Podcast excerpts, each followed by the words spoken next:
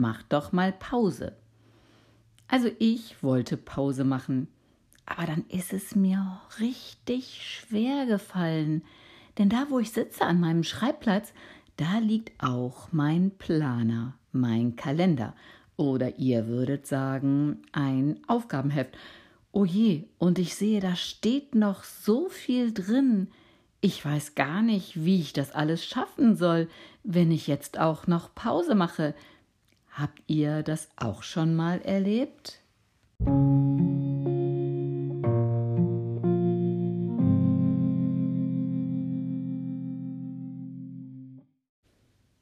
Manchmal komme ich ja mit der Menge der Aufgaben und mit der Zeit und so ganz gut hin.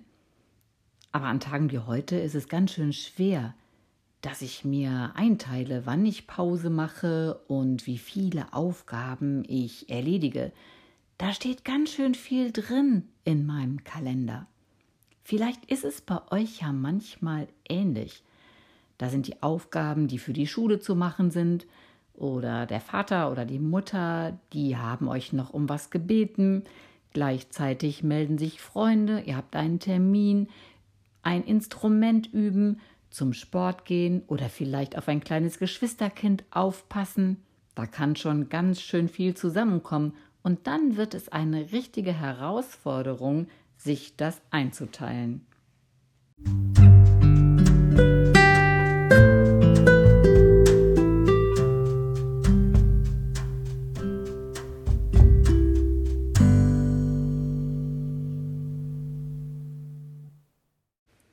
Für einen Moment habe ich gedacht, dass Gott uns eigentlich mehr Zeit hätte schenken können für einen Tag, dann wäre alles leichter. Aber wenn ich ehrlich bin und überlege, vermutlich hätte ich mir mehr vorgenommen oder es wären mehr Aufgaben, dann würde die Herausforderung, mir meinen Tag einzuteilen und meine Aufgaben einzuteilen und Pause zu machen, diese Herausforderung würde bleiben.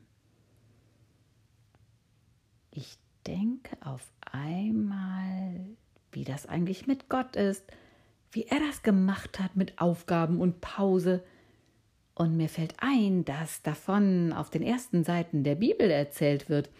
Er hat sich ja tatsächlich vorgenommen, die Welt zu schaffen. Was für ein großes Ding. Kaum zu glauben. Er hatte offensichtlich keine Angst damit anzufangen. Er hat sich da reingestürzt und offensichtlich hatte er einen guten Plan und hat dann auch noch durchgehalten. Denn wir wissen ja, weil wir leben und alles hier um uns herum mitkriegen, er hat es wirklich durchgehalten und geschafft. Bis zum Schluss. Am Anfang hat er erstmal angefangen, Licht zu schaffen. Es gab also dann Licht und Finsternis, und das Licht war so wichtig, weil ohne das Licht nichts entstehen konnte auf der Erde. Die Bibel erzählt, der Tag war damit schon vorbei, und Gott war ziemlich zufrieden. Es war gut.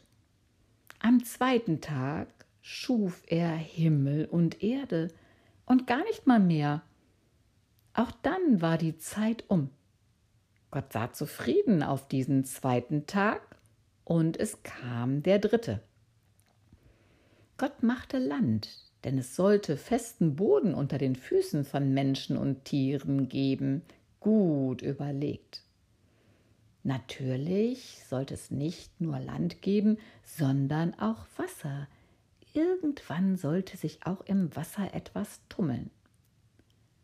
So gab es nun Land, und es gab das Meer und wahrscheinlich auch Flüsse und all so etwas. Und es entstanden Pflanzen, Bäume. Das war schon richtig viel für den dritten Tag.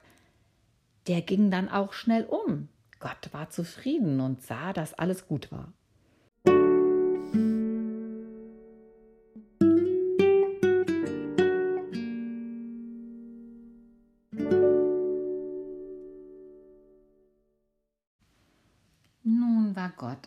Nicht fertig mit seinen Aufgaben und mit dem, was er sich vorgenommen hatte.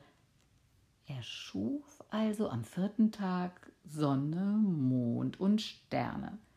Sie sollten uns zeigen, wann Tag und Nacht ist. eine wunderbare Idee. Wenn ich mal wirklich einen richtigen Sternenhimmel sehe, dann freue ich mich so sehr. Mit Zufriedenheit und Freude über den vierten Tag hatte Gott Schaffenskraft für den fünften Tag, schuf Fische und Vögel. Bestimmt kennt ihr viele Sorten Fische, die sich im Wasser tummeln und Vögel, die man am Himmel sehen kann. Vielleicht könnt ihr die ja mal zusammentragen. Fische und Vögel sollten sich vermehren können. Ein großes Glück, sodass wir heute eben noch ganz viele Sorten kennen und beobachten können. Nach diesem wimmeligen Tag war es für Gott noch nicht genug. Ich stelle mir vor, dass er sozusagen die Ärmel hochkrempelt und sich an den sechsten Tag macht. Da schuf er Tiere, die auf dem Land leben können. Bestimmt haben einige von euch Haustiere, Katzen, Hunde. Menschen, die auf dem Bauernhof leben, leben mit Kühen und Schweinen zusammen. Man kann sich alles Mögliche erdenken. All das schuf Gott. Danach hatte er noch eine wirklich gute Idee, die für uns eine große Freude ist. Er hat Menschen geschaffen. Männer und Frauen mit unterschiedlichen Haut- und Haarfarben und Augenfarben aus unterschiedlichen Kulturen in kalten und wärmeren Ländern. Einfach großartig. Und die sollten sich auch vermehren und Kinder kriegen können. Das ist ein großes Glück, denn deshalb gibt es uns ja. Euch als Einzelne und mich. Was für ein Geschenk. Ich kann aber auch nachvollziehen, dass Gott richtig geschafft war. Glücklich geschafft, muss man sagen. Und so machte er aus dem siebten Tag einen Pausentag. Einen ganzen Tag lang ruhte er sich aus, so geschafft war er. Dieser Tag ist auch unser Pausentag.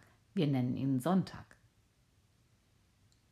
Es ist ein Tag, um die Seele baumeln zu lassen, sich zu freuen, was Schönes miteinander zu machen, Zeit füreinander zu haben. Ein Tag, der uns immer wieder erinnert, Pause zu machen. Mensch, wenn ich diese Erinnerung nicht hätte, dann wäre ich manchmal wirklich aufgeschmissen.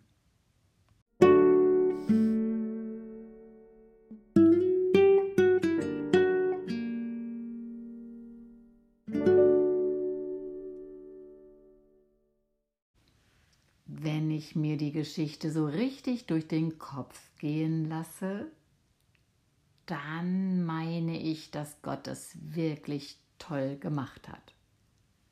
Er hatte einen guten Plan. Eine große Aufgabe hat er sich vorgenommen, hat sie aber in kleine Aufgaben unterteilt, so dass er jeden Tag etwas machen konnte. Eine Nachtpause lag dazwischen am Ende des Tages vor der Nachtpause hat er sich immer überlegt, was richtig gut gelaufen ist, was er gut geschafft hat. Am Ende hat er alles gekrönt, kann man sagen, mit einem Pausentag, den er sich gegönnt hat. Davon kann ich wirklich lernen und für mich was mitnehmen. Also für meine Aufgaben und meine Einteilung an einem Tag und in der Woche. Wie geht es euch? Wie macht ihr das mit euren Aufgaben und Pausen? Vielleicht ist jetzt ja mal Zeit für eine Pause, um darüber nachzudenken.